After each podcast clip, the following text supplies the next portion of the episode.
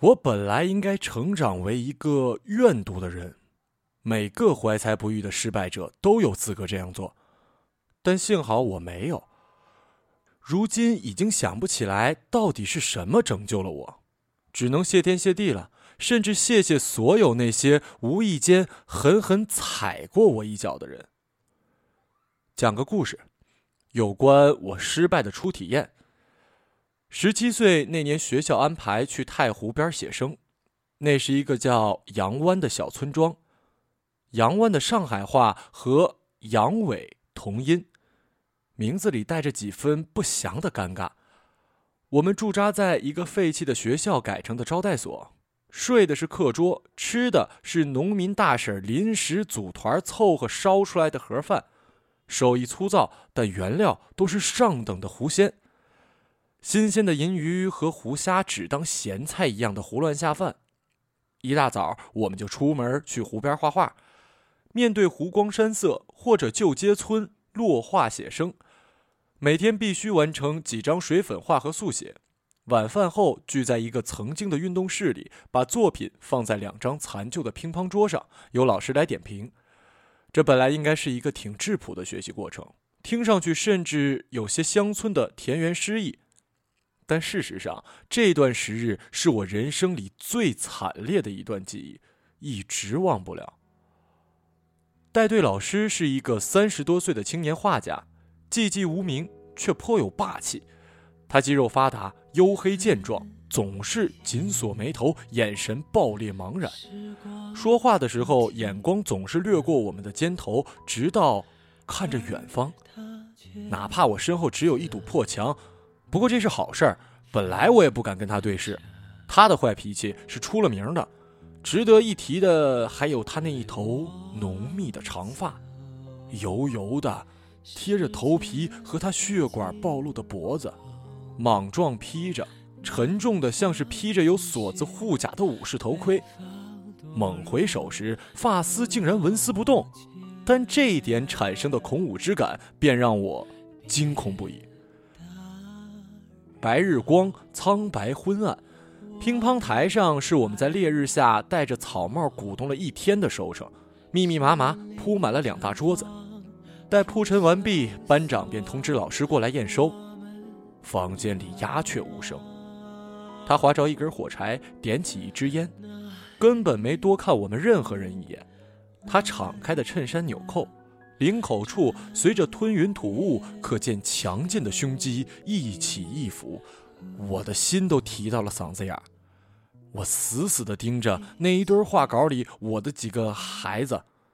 那几张小画分明在瑟瑟发抖。他缓缓伸出手，用粗壮的手指向一张张早先春光灿烂，如今却面如死灰的画，只轻轻一划，如同拂去桌上的灰尘一般轻盈。几张他看不入眼的画便飞出了乒乓桌边缘，坠入深渊，一头栽在地上，死在尘土里。然后他坚定的大脚竟一脚踩了上去。是的，他真的踩了那些画。我仓皇转头，只见那画的作者，我的某位同学，正闭上了眼睛，轻轻的叹了一口气。待再扭回头的一瞬，我那几张小画，我的孩子，也坠向万劫不复。是万劫不复，这词儿并没有用的太重。我不知道如今你们读文章的人会有什么感受，那一脚对于我可真是万箭穿心呢。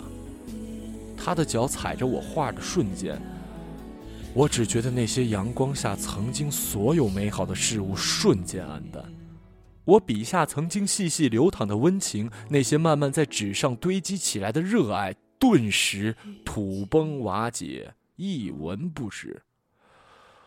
眼泪几乎要夺眶而出，但只能忍住，不想让别人看到我的脆弱和幼稚。低着头，死死地盯着那个踏在我心头的脚印儿，眼角余光里那些画、那些纸片还在纷纷扬扬，我根本没有勇气抬头。桌上只留下几张作品，满地的断壁残垣。他走出门之前吩咐了一声：“桌上是谁的作品，谁自己钉在墙上。”房间里一片安静。我走上前去捡自己的画，其他人也都在默默的收拾。几个幸运儿也如同做错了事一般，悄无声息的拿着那几张无瑕的作品，慌忙的钉在了墙上。远处村里的土狗突然狂吠不止。这昏暗的房间如同一座被轰炸之后的城市，执着在废墟间的侥幸生还者，唯有以沉默面对被摧毁的一切。从那天起，我一次又一次满怀希望的奔赴羞辱。在记忆的那个初春日子，那个湖边小村的每个夜晚，我心爱的孩子都会在我充血的眼睛注视下，眼睁睁被处决，无一幸免。我曾经拼命努力的想证明自己，反复的撕了画，画了撕，只差把心血一口喷到画上。可那只大脚从没有饶恕我，从没有饶恕过。烈日下。面对浩渺的大湖，我终于一笔也画不下去。我想到过退学，也想过要杀了那个每天折磨我的暴君。可我与日俱增的自卑越来越庞大，庞大到成为死死压住我的阴影，庞大到我最终不得不承认自己失败。墙上的画越来越多，我的心伤痕累累。在一个一无所有的少年将全部骄傲都孤注一掷的日子里，屡战屡败的我，最终只能学去演一个冷眼旁观者，满脸不在乎的样子。事实上，不可能不在乎。那么多年过去了，我如此清晰的记得一切。那之后很长一段时间，我不再认真画画，痛恨“才华”这个和我无关的词儿，对未来的职业充满了幻灭。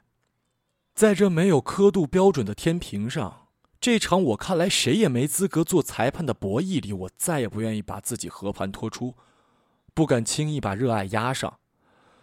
再后来，下意识开始在其他领域找回一些自信，喜欢看书、写日记，着迷电影，幻想去学导演。哼 这些不务正业的念头，如今看来。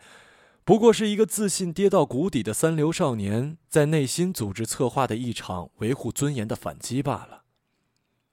再次遇到这位老师，我已经成为了一个所谓的知名艺术家之后，阔别二十多年的再见并无戏剧性。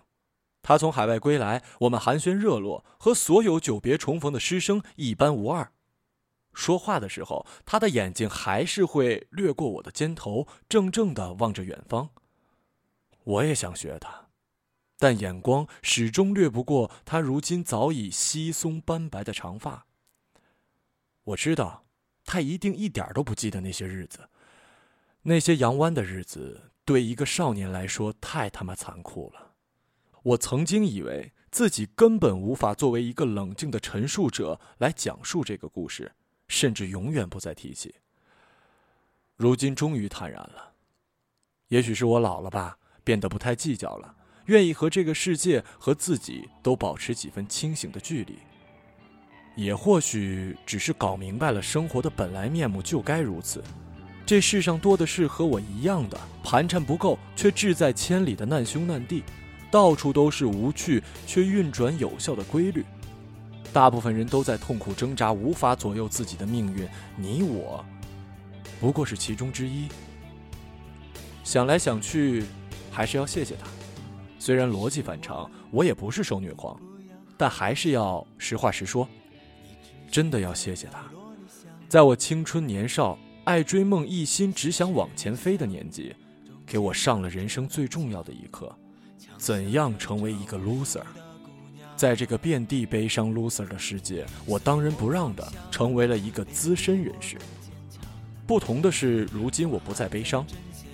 无论成为钉在墙上供人观瞻的成功人士，或是淘汰出局的旁观者，都泰然处之。我终于明白，一个真正的成功 loser，必须是不动声色的，活在世间，像个卧底。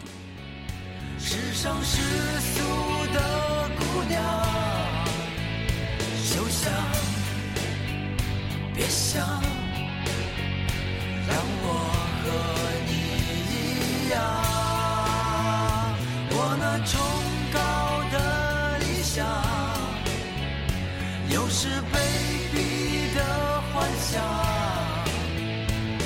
想，